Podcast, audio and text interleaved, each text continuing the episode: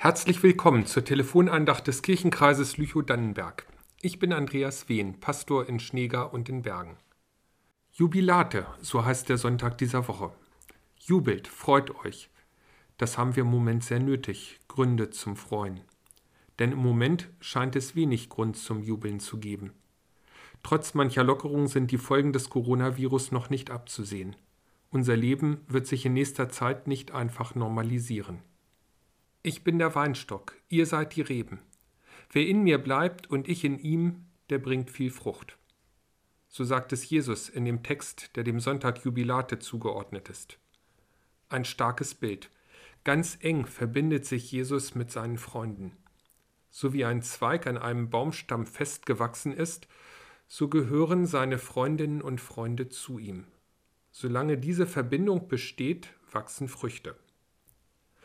Vor einigen Tagen habe ich uns Trauben mitgebracht. Beere an Beere hängen die Rispen voll. Und wie köstlich ist es, wenn sich der Saft im Mund ausbreitet. So soll es auch in meinem Leben sein. Dass da etwas wächst, was anderen schmeckt, was sie stärkt und aufmuntert, tröstet und motiviert. Ja, das wünsche ich mir. So möchte ich leben und solche Menschen, die in dieser Weise Frucht bringen, können wir gebrauchen in dieser Zeit.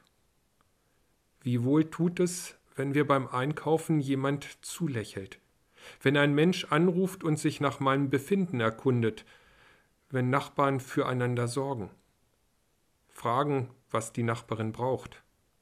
Wie wohl tut es, dass es auch jetzt Menschen gibt, die als Ärztin und Pfleger als Polizistin und Verkäufer ihren Dienst tun, nicht nur aus Pflicht, sondern spürbar mit Sorgfalt und Liebe. Wer in mir bleibt und ich in ihm, der bringt viel Frucht.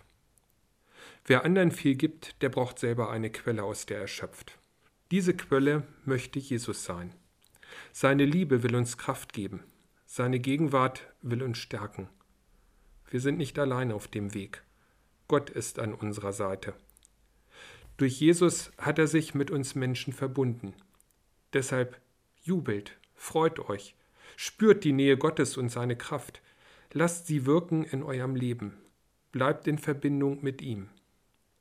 In diesem Sinn wünsche ich Ihnen einen gesegneten Tag. Die nächste Andacht ist ab Donnerstag, dem 7. Mai von Pastor Jörg Prahler zu hören.